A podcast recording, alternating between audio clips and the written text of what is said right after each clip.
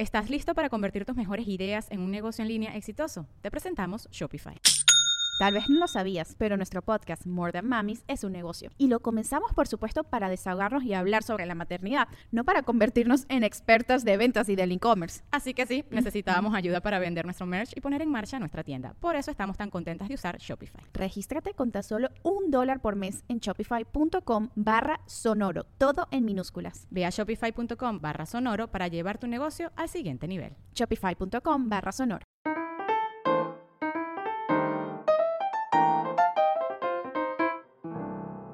Hello mi gente amada y bienvenidos a un nuevo episodio de Bla Bla Bla. Muchísimas gracias a todos los que están escuchando, desde donde sea que estén escuchando, les deseo que estén bien, que estén en prosperidad.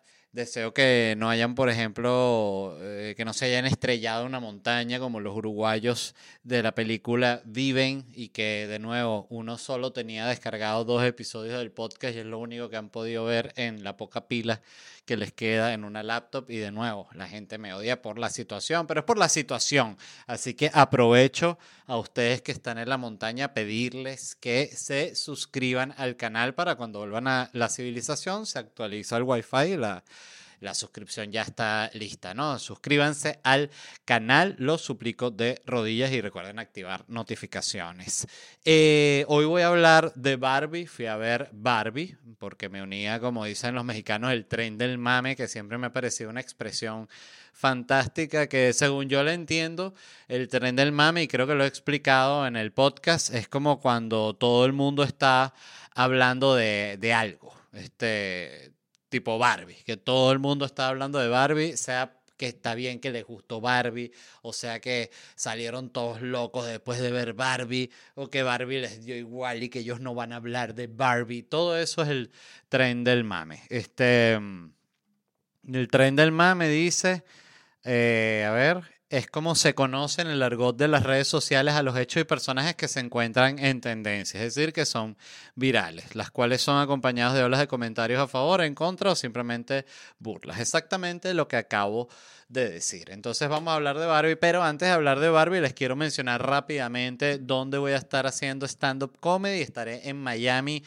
este viernes 11 de agosto, eso es ya, y también el 25 de agosto con noches en Miami. Son las dos últimas funciones que me quedan y luego hago una pausa como ya he explicado y bueno, no voy a seguir repitiendo, ¿no? Eh, las últimas funciones que me quedan aquí en Estados Unidos de Locura Stand Up Comedy son en Orlando este 17 de agosto, Houston 19 de agosto y Atlanta el 20 de agosto. Información importante para la gente que va al show de Orlando este 17 de agosto. Ese día voy a estar grabando el especial ahí. Eh, Orlando es una ciudad en la que me he presentado mucho en los últimos años de mi vida y es una ciudad donde siempre me va muy bien, donde la audiencia es muy cool y bueno, simplemente esas ciudades a las que uno les agarra cariño.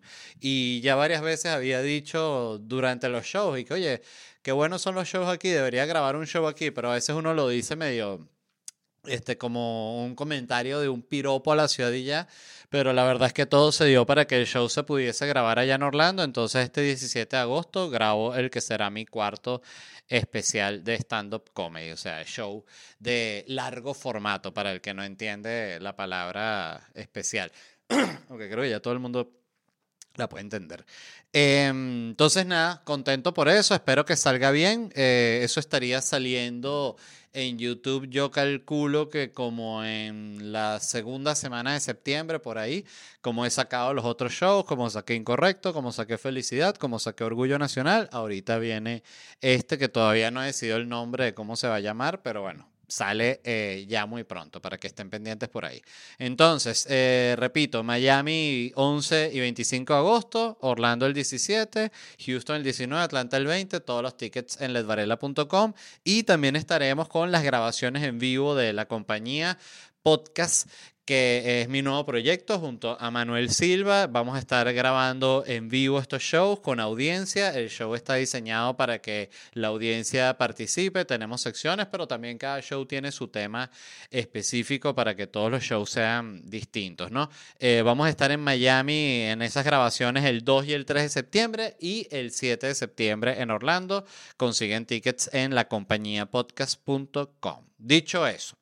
Eh, fui, a ver, fui a ver Barbie. Em, este, me parece que estuvo muy bien, me pareció una película entretenida, me pareció una película que a nivel artístico eh, muy espectacular, muy llamativa, todos los sets, las actuaciones me parecieron cool, me pareció cool la película en general, tampoco me pareció la mejor película de la historia, ni me pareció una película que le vaya a cambiar la vida a nadie, bueno, a, la directora y a todos los que participaron, sí, porque no solo, otra vez el agua, em, no solo, eh, bueno, fue una película que la partió en el marketing. Siento que eso, eso es lo, una de las cosas más relevantes de la película, es que es como un ejemplo para hablar en la universidad sobre ejemplo de marketing perfecto desde que empezaron a filtrar las primeras fotos de la grabación, cuando estaba Margot Robbie y Ryan Gosling con los patines y todo ese outfit en,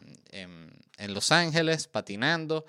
Y toda la campaña fue perfecta, los timings, todo fue genial. De verdad, siento que, nada, fue el, es el evento cinematográfico del año, ¿no? Esa junto a Guardianes de la Galaxia, que por cierto también la vi y me gustó bastante. Eh, digo la del volumen 3, que la subieron a, Disney. Pero lo que más me llamó la atención de Barbie es la gente que iba a ver Barbie y de nuevo los comentarios que uno ve de repente un tweet que se viraliza, ¿no?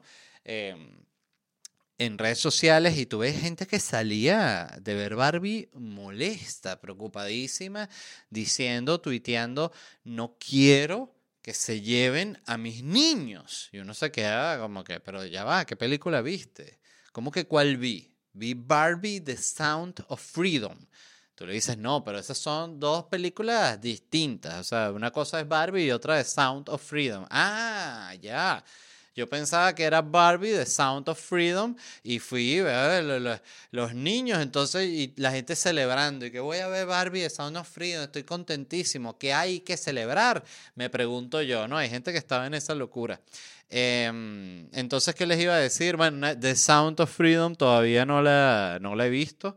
Em, pero bueno, el punto es, y era realmente lo que quería hablar respecto a Barbie, es que la gente se molesta en redes sociales y se siente en la obligación de dar una opinión, pero no hay que nunca tomarse en serio nada de lo que la gente dice en internet, pero absolutamente nada, porque nadie habla en la vida real como la gente habla en internet. Tú ves un tweet o ves un video en Instagram o ves un video en TikTok y tú ves qué cantidad de comentarios. Hay gente que para mí es la que debe ser más valorada en tiempos actuales, que es la gente que simplemente comenta un ja, ja, ja, ja y ya. O sea, que es como que sí, me gustó, que no se tienen que lanzar un análisis del sketch, un video ensayo sobre por qué el sketch es bueno, por qué es malo. Es como que lo disfrutan y ya, ja, ja, ja.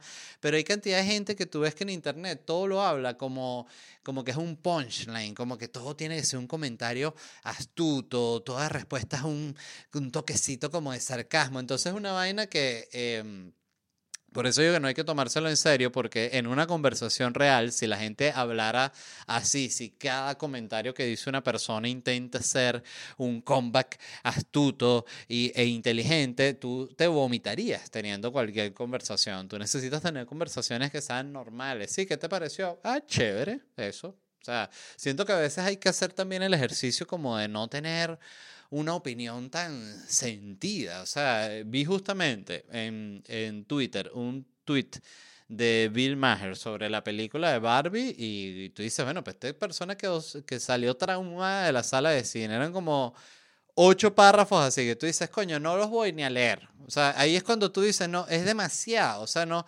eh, eh, si, si, no un artículo que escribieron sobre la película, que tampoco me lo leería, eh, no me leer un tuit de ocho párrafos sobre Barbie, que Barbie, que Barbie dijo, a vaina. De verdad, la gente está muy loca. Em, pero bueno, para ya cerrar Barbie, los que la quieran ver, véanla. Es una película chévere. Se pasa bien. Quería hablar de Luis Miguel porque han estado saliendo muchos videos de Luis Miguel porque ya inició su gira. A mí me llama mucho la atención cómo trabaja Luis Miguel porque él es lo que yo considero una leyenda viva de verdad, verdad. Porque hay mucha gente que es famosa. Por ejemplo, eh, ¿quiénes son las celebridades más grandes ahorita? Yo diría que son Taylor Swift y, y, y Bad Bunny, ¿no? Son así que agotan todos los estadios y tal. Pero toda esa gente no sabes en 10 años, sin quitarles, por supuesto, mérito. Luis Miguel ya está comprobado. Él tiene 40 años agotando toda mierda cuando se le da la gana, siempre por el resto de la eternidad va a estar Luis Miguel agotando conciertos. Es una cosa impresionante. Entonces, para mí, esa es la verdadera, el verdadero máximo nivel de fama, que ya eres leyenda, que no, no es que tienes que estar sacando un disco nuevo, que tienes que ver qué póster. Luis Miguel simplemente dice que voy a girar y se agota todo así en un segundo y la gente desesperada por ver a Luis Miguel. Y ojo, lo entiendo. Yo de verdad que... Em, yo vi cuando Luis Miguel anunció la fecha aquí en Miami y creo que si no, si no me equivoco se presenta en octubre. Entonces justo eh, la bebé nace en finales de septiembre. Y dije, coño, no voy a estar comprando unas entradas para, ir a ver un concierto de Luis Miguel cuando tengo una bebé de 10 días. No, no me parecía la, la, mejor decisión. Fíjese qué buen padre soy desde ya. Pero, pero sí me dio lástima. Dije, coño, quiero ver a Luis Miguel en vivo antes de que yo me muera o que se muera Luis Miguel. Pero el punto es que empezaron a salir cantidad de videos de Luis Miguel y Luis Miguel está flaco. Luis Miguel tiene creo que 55 años, una cosa así, y está perfecto, está bello así divino, canta su vaina, dron, toda la vaina, estadio, o sea, una cosa increíble. Y hay gente que ha estado diciendo primero que se ve enfermo, que está muy flaco Luis Miguel, cosa que bueno, simplemente la gente también ganas de hablar mierda y ya de lo que sea, ¿no? No pasa nada, ya eso lo sabemos.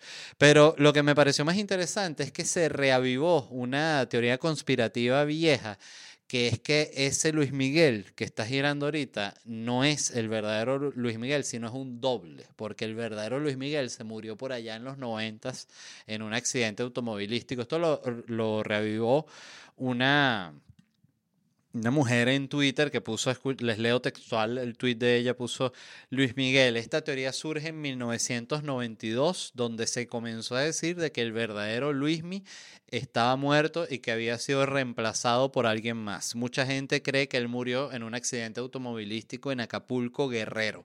Existen muchas pruebas de esto. Eh, eh, hay una escena en la serie donde se ve el accidente, que ellos están como no sé si es jodiendo o simplemente es un accidente que se caen como en el agua y la teoría es que en ese accidente Luis Miguel murió, entonces consiguieron como un doble y lo sustituyeron para que, bueno, siga girando y se siga presentando. Me parece muy buen tema para una película, ¿no? En la cual eso, muere Luis Miguel, el manager junto con el de la disquera, ellos dos son los únicos que saben que Luis Miguel murió y saben que existe este doble que fue para un casting de repente de algo que ellos estaban haciendo para un videoclip con Luis Miguel, qué sé yo y se les ocurre si le decimos este doble que sustituya al verdadero Luis Miguel, o sea, que ocupe su lugar de verdad, con todo lo que implica ser Luis Miguel, todo el dinero, el mismo trato Luis Miguel, todo, pero para que esto tenga éxito ellos tienen que fingir o falsear la muerte de él, del doble, ¿cómo se llama? Roberto Pérez. Tienen que fingir su muerte de verdad, verdad, incluso frente a su familia para que sea creíble y nunca se descubra que el verdadero Luis Miguel murió y fue sustituido. Es una gran película y es la hija la que descubre que es Luis Miguel, porque tiene una, justo una cicatriz particular. En fin, este, yo siento que quizás lo que pasó fue que lo clonaron eh, a Luis Miguel, capaz lo clonó el, el, surcoreano ese que clona a todo el mundo. No sé si han visto el documental, si no lo han visto, se, lo, se los recomiendo, se llama El Rey de los clones, el documental, está en Netflix. Em, es bastante reciente, trata sobre este tipo que se llama, ya les voy a decir, se llama Juan Wo-suk, es de Surcorea y fue un tipo que básicamente vio que había dinero en el tema de la clonación y, y empezó a clonar de toda vaina, ¿no? empezó primero a clonar este ¿Cómo se llama? Él, creo que empezó como a clonar mascotas para gente que tenía mucho billete. De hecho, sale un tipo ahí en el documental que habla que él tiene un perrito, un, como un bulldog francés que él ama y vaina. Y se le muere el perrito y él se entera que este científico clona los perros y le paga y no sé cuánto era que costaba la clonada, pero ponte que costaba, no sé, 50 mil dólares. Entonces la gente decía, para el que tiene billete, dice, "Ah, no, 50 mil dólares por un perrito de estos que me, me vive óptimo, qué sé yo, ocho años ya, para que empiece a joder, ¿no? Porque también es gente, el tipo había clonado al perro como siete, ocho veces, cinco veces, no recuerdo, muchas veces, no recuerdo el número exacto. Y entonces, claro, el tipo ya de repente llamaba al doctor al surcoreano, el doctor, ¿qué pasó? Nada, ¿El perro bien? No, mira, justamente para hablarte del perro, me lo clonaste y lo saqué a pasear, el perro mamado. Bueno, lo que pasa es ese perro cuánto tiene ya de que lo clonamos. No, tiene lo que tiene son seis años. Bueno, nada, vamos a, vamos a clonártelo de nuevo. Ese perro está en garantía. Ese clon está en garantía. Eh, es un gran problema, siento yo, ser un clon, ¿no? Porque yo el otro día estaba pensando, si tú te clonas a ti mismo, tú te puedes como autoesclavizar, es decir, a tu propio clon, como tú lo creaste, no lo creaste tú, lo creó la gente que, a la que tú le pagaste para que te clonaran, pero eres tú, el clon eres tú. O sea, eh, tú, eres, tú vendrías a ser como el, el papá, como tu, tu papá, tu propio papá eres tú. Y entonces si tú te clonas a ti mismo y tú te, te mandas a trabajar, ¿no? Entonces tú al clon le dices, mire, usted va a buscar su trabajo. Entonces cuando le digan, ¿dónde le vamos a pagar? Usted le da su cuenta, que es la mía. Entonces yo, van yo tengo la tarjeta. Ajá, y yo cuando necesite gastar, ah, usted me pregunta y entonces el, el clon después se arrecha, ¿no? Entonces tiene que ir a buscar papeles en, en- en el registro. Se va a registrar como a donde se registran los bebés y le pregunten, ¿por qué usted se vino a registrar tan viejo? Y dice, no, pues yo soy un clon. Yo ya salí así de 38 años. Y dice, "Bueno, y- pero ¿y usted es un clon de quién? De este carajo, Roberto Pérez. Ah, no, pero entonces, ¿qué quiere usted? No, yo quiero un- una identificación para poder abrir una cuenta en el banco. No, pero que usted ya tiene, pues usted es Roberto Pérez. No, o sea, ese, es- ese soy yo, pero yo quiero ser yo. No quiero ser yo. ¿Sí me entiendes? La tipa no. Entonces, bueno, cosas, son problemas de la clonación que pasará en algún futuro. Este, pero me llamó mucho la atención este documental, me pareció muy bueno el tipo este de- del surcoreano que clona toda vaina porque él incluso intenta clonar un mamut, pero es pura mentira. Y después dice que va a clonar un humano, pero creo que también es mentira. Él se mete en un montón de peos. El punto es que él termina en Arabia clonando camellos, porque tiene unos camellos estos carísimos como una, unos pedigrí arrechísimo de camello. Entonces esta gente, este surcoreano se los clona a cero peo. Este, mm, fue interesante porque yo recuerdo cuando apareció la clonación, que fue así como, eso, eso fue como en los 2000, ¿no? Que, ¿sabes? Surgió esto todo el, eh, un súper descubrimiento, la clonación, ahorita el humano tiene el poder de clonar, pero tú siempre notabas que los clones eran medio extraños, ¿no? Por ejemplo, cuando clonaron la, la primera oveja, presentaron a la oveja esta, es la oveja que vamos a clonar, es una oveja que está perfecta, que está sana, que es una oveja totalmente estándar. Y cuando presentaban al clon, era una oveja así como con unas botas ortopédicas y unos lentes culo de botella con una durísima. Y uno dice, pero esa oveja está como rara, ¿no? Y decían, bueno, sí, lo que pasa es que, bueno, no está perfeccionado, ¿no? Entonces, bueno, cosas que, que pasaban. Em, ¿Qué era lo otro de lo que les quería hablar? Em, Ah, un tema que me pareció muy interesante, que esto me lo mencionó mi esposa, y yo no lo sabía, es que existe una dula de la muerte, o sea, una dula, porque la dula, el- como personaje yo sí sabía que existía, que incluso lo anoté aquí para decirles exactamente lo que es, es una mujer que acompaña a la futura madre, fungiendo como una asistente profesional enfocada en brindar apoyo tanto emocional como físico y a la pareja durante el embarazo, el parto y. El posparto. O sea, es básicamente alguien que te asiste, pero también te, te educa, te, te explica cómo son cosas del bebé, de la crianza, de, su organismo, todo, ¿no? Eh, es una persona que sabe mucho sobre ese tema. Entonces tú le puedes preguntar como que, oye, Dula, ¿es normal que a mi bebé se le gire la cabeza así completa y él de repente diga, Belcebú vuelve a la tierra a impedir el regreso de Cristo. una vaina así. Eh, ¿Es normal? ¿Es normal que mi bebé haga eso? No, eso no es normal. Eso es que tu bebé está poseído por un demonio, pero vamos a llamar a un exorcista. Este, yo conozco uno muy, muy bueno que, o sea, si hay unos demonios que él no ha podido joder, pero, pero la mayoría los saca en general, ¿no? Tiene un buen, buen rating con... Oye, uno se podrá conseguir seguro, hay cantidad de exorcistas. Em, a mí siempre me sorprende, me, me, me sale siempre en TikTok desde que uso TikTok. Me sale unos lives de un tipo que da como una misa online, así, en streaming en TikTok. Entonces él tiene así como el Cristo aquí y aquí tiene como una virgen y él siempre está leyendo una misa tal cual la misa que leía el cura cuando yo estaba en el colegio, la misa clásica, bienvenidos hermanos, o sea, la misa clásica, clásica, clásica. Y él la lee y le están todo el tiempo la gente, ay, Dios te bendiga, grande sea el Señor, y le dan propinas y bits y vainas y florcitas. Y uno dice, coño, qué arrecho, porque siempre me pregunto, yo digo, ese tipo no es cura, y él está dando misa. Entonces me parece que es como, como que, coño, o sea, yo no soy religioso, pero me parece una falta de seriedad que cualquier carajo pueda dar una misa. O sea, siento que la iglesia debería poder demandar o una vaina así. O sea, es como que tú no permites que cualquier carajo opere o que, no sé, cualquier carajo de clase de una universidad. O sea, hay unos protocolos. O sea, si tú vas a la misa, tú tienes que ser cura. No puedes ser un loco que lo que tienes es una cuenta de TikTok. ¿Qué vaina es esa? Eh, al mismo tiempo me pareció muy inteligente por parte de él, simplemente dijo, si el cura da la misa, doy yo la cura, la cura, la, doy la misa en TikTok y nada, y que me den los, las propinas. No sé cuánto ganará, sería interesante. Ni siquiera me sé su nombre. Es un tipo que tiene una pinta así muy latina, evidentemente, pero, pero sí siempre lo veo dando la misa. Me sorprende mucho.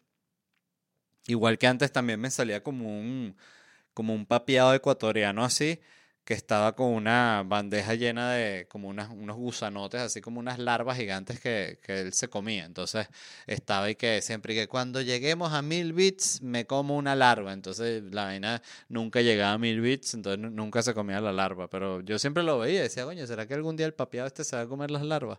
Y lo interesante era que me salía, era un video del tipo, yo no sé cómo lo hacen para moverlo tan perfecto, porque a veces uno ve que uno dice, pero esta gente no pareciera el tipo de persona que es un genio de las redes sociales. Pues postean un video y que me voy a comer todas estas larvas. ¿Crees que no? ¿Crees que tengo miedo? Me las voy a comer todas. En live ya. Y mierda. Y tú veías justo que el carajo está en live y obvio te metes para ver si se está comiendo las larvas, pero de nuevo, no llegó el número de bits. Em, dicho eso, em, estuve. Ah, el, me, fui el, por completo del tema que estaba, está la dula que te asiste durante el nacimiento del bebé y está la dula de la muerte, que es una persona que te asiste durante la muerte. Cuando un familiar tuyo está muriendo, tú llamas a la dula de la muerte y llega una señora y que, ¿qué pasó? ¿Todo bien? Vamos a tomarnos un cafecito y vamos a hablar de la muerte. Entonces ya te ayuda, ¿no? En todo ese momento. Me pareció muy muy interesante y más interesante me parece cómo será el proceso de cobrar, ¿no? ¿Cuánto cobra? Cuando ella dice su precio? Si te dice antes de ir a asistir al muerto después, eh, cómo se menciona todo eso me, me llama la atención. Pero el punto es que les quería hablar de una noticia que me pareció muy interesante, la más interesante de hoy, de hecho, para mí. Y la noticia de la cual les quería hablar es que salió el precio de cuál es la vaca más cara del mundo. Entonces, les pregunto yo a los que están escuchando, sobre todo a los que están eh, acompañados, ¿no? A los que están solos también, porque pueden jugar ustedes solos con su mente, ¿no? ¿Cuánto cree usted que cuesta la vaca más cara del mundo? ¿Cree que cuesta 10 mil, 100 mil dólares, un millón de dólares? Bueno, les digo, la vaca eh, es una vaca de raza Nelore de cuatro años y medio, conocida como Viatina 19 Fifth Mara Immoveis. Ese es el nombre completo de la vaca, porque claro, es que tiene muchas. Entonces esos nombres no es así como que Anita la vaquita. Fue tasada recientemente en 4.3 millones de dólares, lo que la convierte en la vaca más cara del mundo por un amplio margen. Dice, eh, un tercio de la propiedad de la vaca se vendió recientemente en una, en una subasta en Arandú, porque es una vaca brasileña, por 6.9 millones de reales, que son 1.4 millones de dólares. ¿no? Eh, claro, porque estas vacas son tan caras y son tan costosas que tú puedes invertir en la vaca como si fuese una empresa. Tú puedes comprar acciones de vaca. Entonces puedes diversificar tus inversiones y decir, no, yo ahorita estoy invirtiendo en acciones de vaca. Tengo el 30% de una vaca, 14% de otra vaca y tengo el 1% de un toro. Soy el dueño de la cabeza del huevo. Estoy invirtiendo únicamente en eso. Eso es asegurado. Y la verdad está muy interesante porque decía también en el mismo artículo que dice que según el informe de 2018, no sé qué informe es ese, el esperma de los toros Nelore eh, más valiosos puede costar en 5 mil dólares por dosis de 0.55 milímetros de acabada. Entonces, porque también yo me pregunté, ¿y cuánto da por acabada un toro? Y lo busqué y como en internet se consigue toro, no, todo, no solo conseguí la del toro, sino la de otros animales. Miren, una acabada, cada acabada de un toro son 5 mililitros. Es decir, que esta cobran 0.5 mililitros de 5 mil dólares. Es decir, un mililitro podríamos decir que vale 10 mil dólares, 5, mil, 5 mililitros son 50 eh, mil dólares por acabada. Eso es lo que cuesta la acabada de un toro de estos de, la, de la, mejor gama, ¿no? 50 mil dólares por acabada y echan cuatro acabadas a la semana, cuatro eyaculaciones semanales da un toro de esto, es decir, son 200 mil dólares semanales, 800 mil al mes, 9 millones 600 mil al año en acabadas nada más. Puede decir un tipo de esto estoy ganando. Yo ese toro, 9 millones al año me dan acabadas. Dice, wow, qué buen negocio, ¿no? Este, me pareció fantástico, la verdad. No sabía, jamás me hubiese imaginado que se hacía tanto dinero en acabadas. Pero tiene todo el sentido. Y de hecho, para los que vean el documental o que ya lo hayan visto, el de la clonación que les estuve hablando, el rey de los clones, eh, hablan de esto, de lo caro que son estos animales y del negocio que es. Em, muy, muy interesante, me gustó mucho. Este, lo otro de lo cual les quería hablar es que este concurso que abrió Subway, en el cual, pero yo estoy. Em, en el cual eh, están dando Subway gratis de por vida a quien cambie su primer nombre a Subway, ¿no? Este, dice que ellos anunciaron esto, dice un individuo afortunado estará a punto de obtener un nuevo nombre y Subways gratuitos de por vida. Anunciaron Subway que 10.000 eh, personas se eh, anotaron para participar en este sorteo que les da sándwiches de por vida. Yo busqué en la página de Subway de verdad cuál era el premio y lo que dan exactamente es esto. Dice un cheque o una carta o una tarjeta prepagada de 750 dólares, que es más o menos lo que cubre los costos de cambiarse el nombre. Y si tú te cambias el nombre, o sea, la persona que gane se cambia el nombre, lo que le dan es 50 mil dólares en gift card de Subway. O sea, solo los puedes gastar en Subway. 50 mil dólares. Es decir, bueno, me imagino que eso debe ser más o menos sándwiches para toda la vida. Em, me gustó mucho esta noticia porque habla, cuando tú ves que hay 10.000 personas anotadas en la, para el concurso, tú ves la miseria humana. O sea, que la gente está tan desesperada por algo gratis, un sándwich. Dame un sándwich gratis que está dispuesto a cambiarse el nombre. Y la verdad es que te pones a ver y, coño, si tú te llamas Subway, la gente te va a igual decir como te llamas tú. Obvio hay gente que te lo va a decir por chalequía, te van a decir Subway. Pero de nuevo, si tú te llamas Roberto, tu mamá te va a decir Roberto, tu papá te va a decir Roberto, tu esposa te va a decir Roberto, tu familia, tus colegas te van a decir Roberto, no te van a decir Subway, solo gente que te odie te va a decir Subway. Em, pero te pones a ver y siento que es hasta una buena inversión.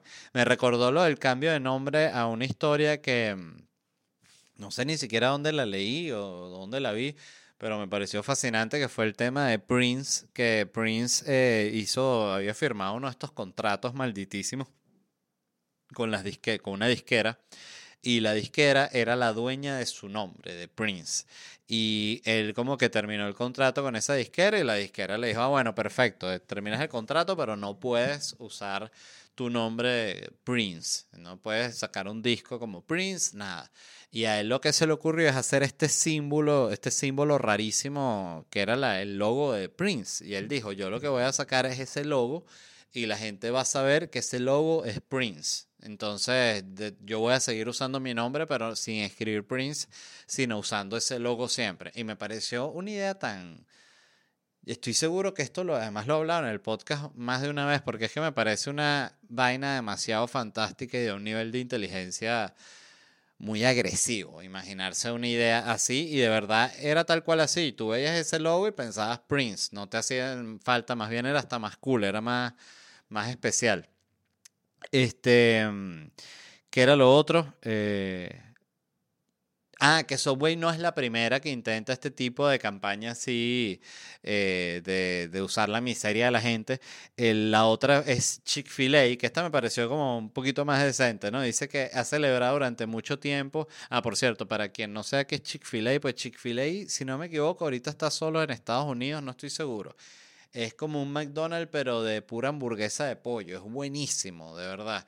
Este, súper recomendado. Y el dueño es como, la, como una familia religiosa, entonces Chick-fil-A no abre los domingos, esa es como su, su marca, pero son muy buenas de verdad las hamburguesas. Em, entonces ellos dicen que tiene la, para cuando hacen la apertura de un nuevo restaurante, tienen algo que se llama los primeros 100, donde aquellos que acampan durante toda la noche en el estacionamiento para estar entre los primeros 100 clientes reciben una comida gratis por semana al año. Me parece un palo de marketing de verdad, porque al final es eso, o sea, una comida es una buena inversión para el, el lo que vas a generar, siento yo, en cuanto a movida de la gente tomando fotos, la gente que está durmiendo en la calle, los medios locales haciendo notas de la gente que está durmiendo en la calle para comer la hamburguesita de pollo. Y bueno, y de nuevo, la miseria humana al máximo absoluto. Em, y el otro que era, es uno dice que en diciembre del 2002 McDonald's realizó un concurso para regalar su tarjeta McGold que es una tarjeta que brinda comidas gratis de por vida y que generalmente está reservada para celebridades de alto perfil. Ah, qué interesante. Vamos a buscar qué celebridades tienen la tarjeta Mac Gold. A ver. La tarjeta McGold está reservada a celebridades de alto nivel. Figuran los millonarios. Warren Buffett y Bill Gates tienen la tarjeta, qué malditos, ¿no? Le dan la tarjeta a los dos carajos más millonarios del mundo y que toman hamburguesas gratis. Eso sí es interesante, ¿no? De que como a las celebridades que, ojo, es lógico porque es así como funcionan los medios y cómo funcionan esas cosas, pero tú ves, por ejemplo, los regalos que les hacen a, todos los que, actores que están nominados al Oscar, por ejemplo, que les dan unos kits que si con siete Rolex, una botella de vino que cuesta un millón de dólares, todo, y son regalitos así como que, para que para regalitos. Y tú dices, mira, qué arrecho que justamente la persona que está ganando más plata también es la que le dan los regalos más arrechos. Es interesante cómo funciona la, el, el, como el orden de la vida al final. Es como, como funciona, ¿no? La tarjeta McGold no se la dan a, al, al, pana que se la pasa yendo a comprarse hamburguesitas, sino no, se la dan a Bill Gates que tiene todos los billones del mundo. Este... Bueno, dan esas tarjetas, me pareció, me pareció, no sabía ni, ni que existía, o tal vez sí. Siento que son estas cosas como un poco como míticas, como la, la hay una tarjeta también especial, ¿no? De American Express, que supuestamente pues comprar que si siete Ferraris con esa tarjeta y la bicha pasa. En fin. Em, les quería hacer una, una recomendación de un documental que estuve viendo que me gustó mucho. Eh, se llama Tuesco de, es, una abreviación de Todo Escoñetado. Es un documental de un venezolano que se llama Daniel Poller. Em, y es un documental que está muy bueno. Primero, para quien lo quiera ver, es un documental corto, dura creo que como 15, 15 18 minutos más o menos. Eh, me pareció excelente. Trata sobre el día a día de un muchacho que se llama Jonathan que sufre cuando es un bebé de una infección cerebral que lo deja con, con, como con un tipo de parálisis corporal, no sé exactamente cuál es el nombre, ¿no? Entonces la mamá lo ayuda con la hermana y con la abuela y tienen dentro de la familia un humor muy maldito y muy coño de madre con, con la vida en general, pero también con la discapacidad que tiene Jonathan, ¿no?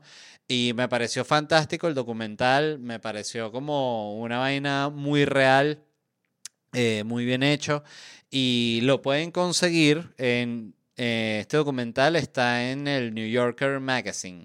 Entonces pueden escribir en Google New Yorker Magazine Tuesco, así Tuesco, Daniel, o Tuesco Daniel Poller, y ahí les va a salir para que lo vean. De nuevo, súper, pero súper, súper recomendado. Me fascinó.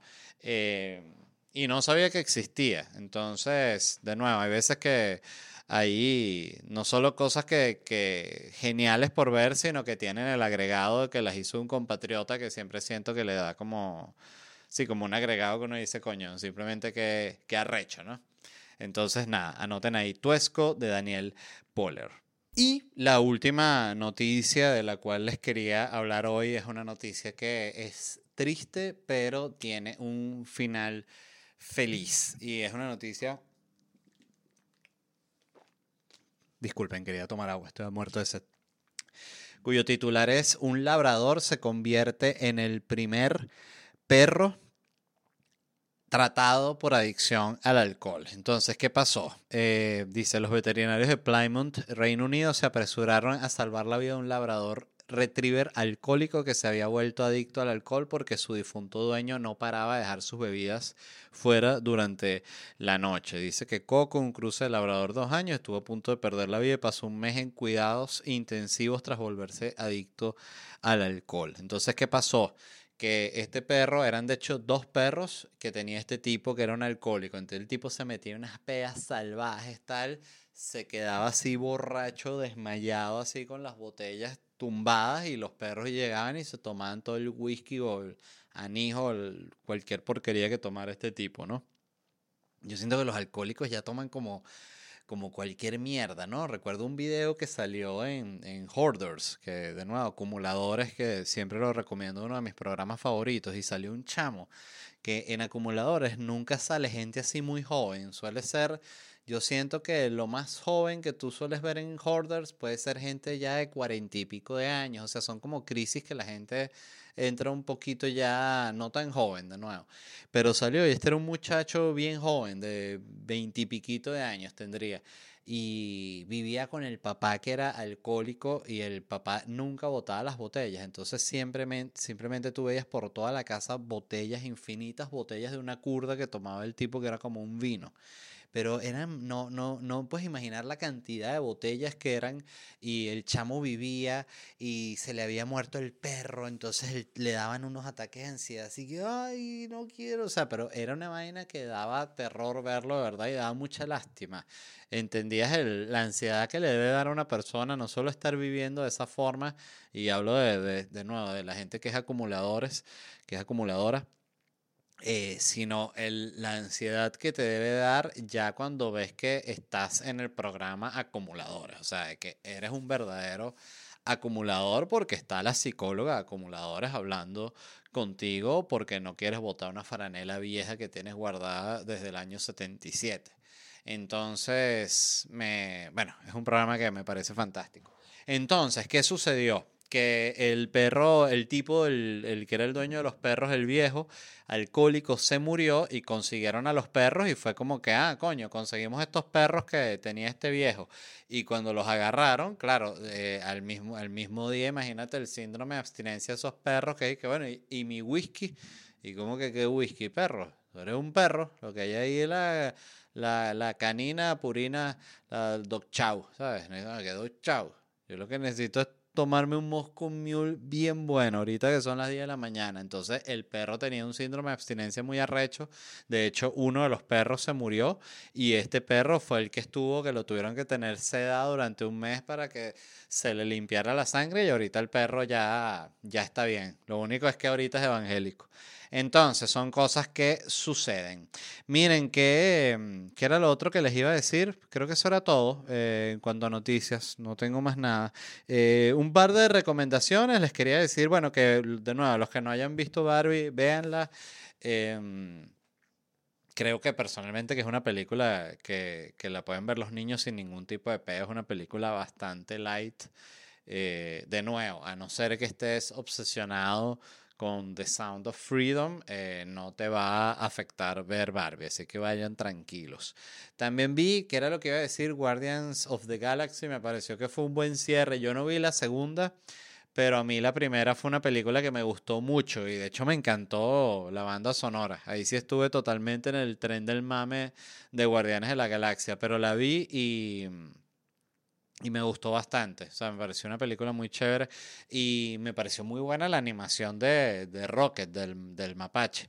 Toda la animación de los animales que salen, esos que tienen como unos animales todos modificados ahí, como, como una vaina tortuosa. También me encantó. Me pareció que ese tonito como dark que tiene la película visualmente me, me agradó.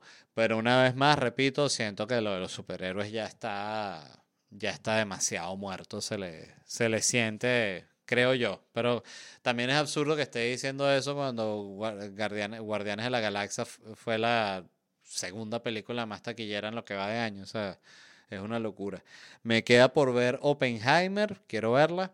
Y me queda por ver Misión Imposible, que también la quiero ver. Entonces, este bueno, nada, dicho eso, les repito rápidamente que me va a estar presentando en Miami este viernes 11 de agosto y el 25 de agosto con Noches en Miami. Son los últimos shows que voy a tener y luego hago una pausa. Este, y bueno, este 11 de agosto estamos ya celebrando el primer año de Noches en Miami. Ya cumplió un año Noches en Miami, pero bueno, este es el show que cae con la celebración. Entonces estoy bien contento porque ha sido un año muy especial haciendo este show y, y muy exigente también por la cantidad de, que uno tiene que escribir, ¿no? Para hacer estos shows.